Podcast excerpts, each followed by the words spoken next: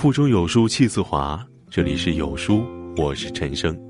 今天跟大家分享的文章来自张岑曦的《人性最大的恶是不懂感恩》，一起来听。最近发小小雨向我哭诉，马上要过年了，四处要债，这债不要便罢了，一要啊，这心跟三九天儿一样冰凉冰凉的。小雨有一个老同学，前年叫小雨借了两万块钱，说过完年就还。小雨看在老同学知根知底儿的份上，把钱就借了。但年过了，老同学从来没提过钱的事儿，压根儿当成没有发生过一样。小雨一想，人家肯定有难处，就没有及时要。结果去年一年的时间。这位同学该潇洒潇洒，该享受享受，一毛钱都没有还。今年小雨就不妥协了，因为她刚生了宝宝，房贷加上孩子奶粉钱，她还没有工作，老公一个人苦苦撑起一个家，每天生活的压力中，不得不把钱要回来。从今年下半年，小雨开始要账，对方露出丑恶的嘴脸，起初耍赖拖延。后来说没有借钱这回事儿，小雨施加压力，最后这位老同学电话威胁：“再打电话要钱，我让你生活不得安宁。”小雨不信，后来这位老同学真的使出卑鄙的手段，把小雨的电话泄露出去。接下来，小雨每天生活在痛苦当中。手机跟中病毒一样，乱七八糟的信息、电话声音被狂轰乱炸。小雨最后听着电话就害怕，最后逼不得已，只能换了号码。一气之下，小雨通过走法律这条渠道来对付他口中的白眼狼。我时常收到读者的来信，向我诉苦，遇到了各种不懂感恩、忘恩负义、恩将仇报的朋友。亲戚、恋人，最后都成了仇人。讲述了很多现实版本的农夫与蛇、东郭先生与狼的故事。事情的经过看得让人义愤填膺，肺都快气炸了。真是感慨，世上怎能有如此卑微的小人？很多人问我，人性最大的恶，我回答：最大的恶是不懂感恩。恩将仇报之徒。英国作家萨克雷说：“如果一个人深受大恩之后，又和恩人反目的话，他要顾全自己的体面，一定比不相干的陌路人更加恶毒。他要证实对方罪过，才能解释自己的无情无义。另外一个恩将仇报的人，他对人的伤害所带来的负面影响，是让人放弃。”原本善良的美德，你说，这种人可恶不可恶？有人问我，《红楼梦》里最喜欢哪个角色？我说，最喜欢刘姥姥，因为刘姥姥虽然是一个出身卑微的老妈子，但是她品格比贾府任何一个少爷小姐都要高贵。曹公一点都不吝啬笔墨对刘姥姥的描写，原因在于此。刘姥姥当初为了生存，到贾府求助，王熙凤把刘姥姥当仆人一样，随意打发了二十两银子。后来刘姥姥到了秋天，把地里收的瓜果、蔬菜、粮食送到了贾府，报答贾府的恩德。最后贾府被抄家，贾府的人要么锒铛入狱，要么被当成物件被贩卖。外人看着贾府的人都跟躲瘟神一样，只有刘姥姥。当听到贾府被抄、贾母去世的消息，坐在田地里痛哭流涕，伤心欲绝。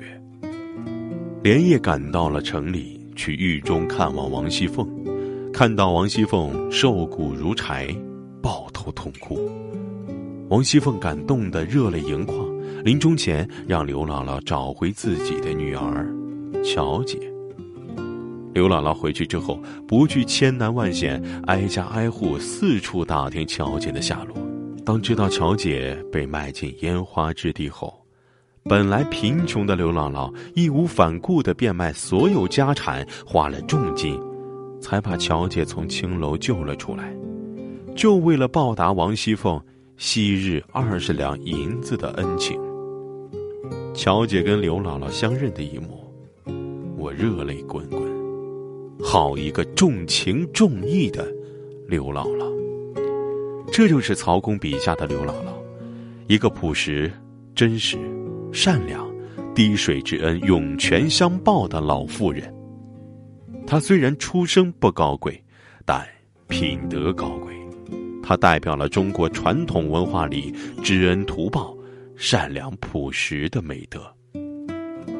我们现在社会里太缺少像刘姥姥这样知恩图报的人了，倒是常见着忘恩负义之徒。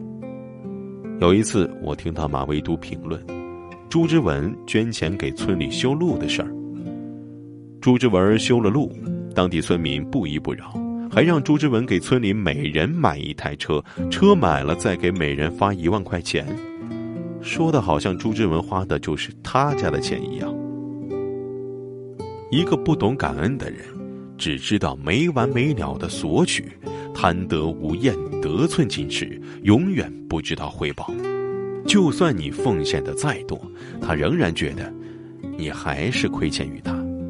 你做了九十九件帮助他的事情，但是有一件没有做好，放心，你绝对成了他的仇人，因为，他把你的付出当成了理所当然。他只记住了一件事儿，你不仗义，但漠视了九十九件事情是你在默默的付出。这就是古话“生米恩，斗米仇”的由来。这种人性太常见了。前几天我上知乎看到了一个很火的问题：出身在四线城市，父母不能给你事业带来任何的帮助，你还心存感恩吗？后来迎来了一片骂声，有一个非常解气的回答：“把你从蝌蚪这么小喂养到现在猪一般大，你还想咋的？事业没有帮助就不感恩，这跟白眼狼有什么区别？”沙士曾说过：“女儿的忘恩，就像你的一只手把食物送进她一张嘴里，她一张嘴去把你的这只手咬了下来。”你说，可怕不可怕？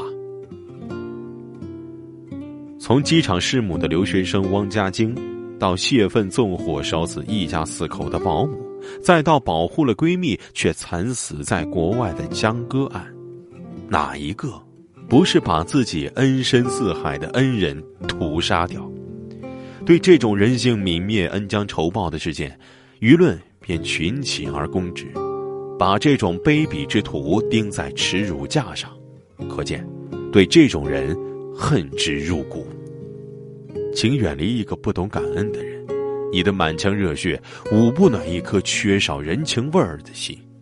帮助一个不懂感恩的人，我只能用一个歇后语来形容：肉包子打狗，有去无回。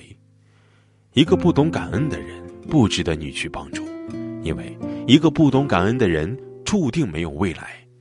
一个连曾经帮助过自己的恩人都不心存感激，你也别指望他能大义的助人为乐，回馈社会。很多行善的人在帮助别人的时候，从来都没有指望别人回报。但是，别人不指望回报，并不代表你就不用感恩回报。别人不指望回报，那是别人的大德；但是，你不回报。而且还恩将仇报，那是你缺德。人生在世，你可以不优秀，可以不卓越，但是不能没有良知。人格和良知的高尚可以弥补事业的失败，但事业上的成功永远弥补不了良知上的邪恶。在这个碎片化的时代，你有多久没读完一本书了？长按扫描文末二维码，在有书公众号菜单免费领取五十二本共读好书，每天有主播读给你听。欢迎大家下载有书共读 app 收听领读，我是主播陈生，在美丽的金华为您送去问候，记得在文末点赞。